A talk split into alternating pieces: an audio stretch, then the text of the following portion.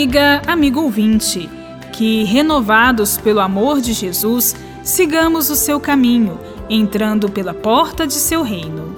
Já na parte final do Sermão da Montanha, temos hoje, no capítulo 7, versículos de 12 a 14 do Evangelho de Mateus, mais algumas orientações para as comunidades, tanto no seu relacionamento interno como na sua missão. Temos neste texto três sentenças avulsas atribuídas a Jesus. Na primeira sentença, lemos: Não deis aos cães o que é santo, nem julgueis vossas pérolas diante dos porcos, pois estes, ao pisoteá-las, se voltariam contra vós e vos estraçalhariam.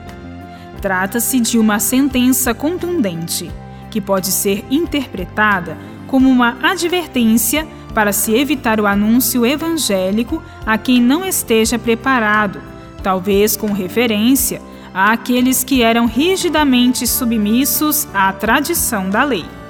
A sentença que se segue é a regra de ouro do agir.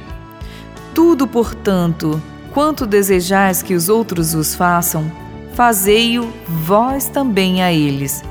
Isto é a lei e os profetas.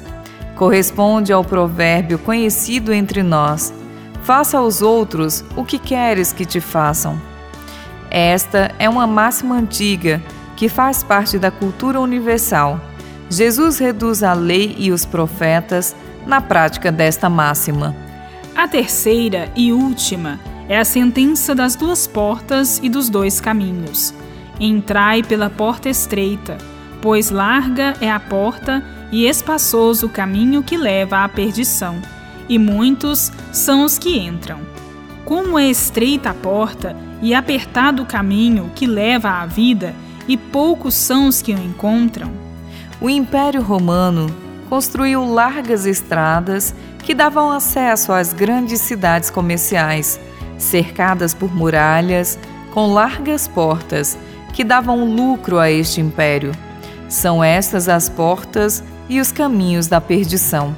Em contraste a estes interesses do império, o acesso às pequenas aldeias do povo humilde e pobre, explorado e oprimido, que morava em suas casinhas com pequenas portas, era feito por estreitos caminhos. Os discípulos devem evitar as estradas e portas do império, do poder e da riqueza, e seguirem os caminhos estreitos das aldeias, entrando pelas portas estreitas das casas dos camponeses humildes e pobres, onde encontrarão a vida, como um tesouro escondido em um campo. Agradeçamos a Deus pela palavra e pelo testemunho de Jesus, no qual, a partir de seu convívio com os discípulos, temos a revelação do caminho da vida. Bíblia, Deus com a gente. Produção de Paulinas Web Rádio. Texto de Irmã Solange Silva. Apresentação: Irmã Bárbara Santana e Irmã Solange Silva.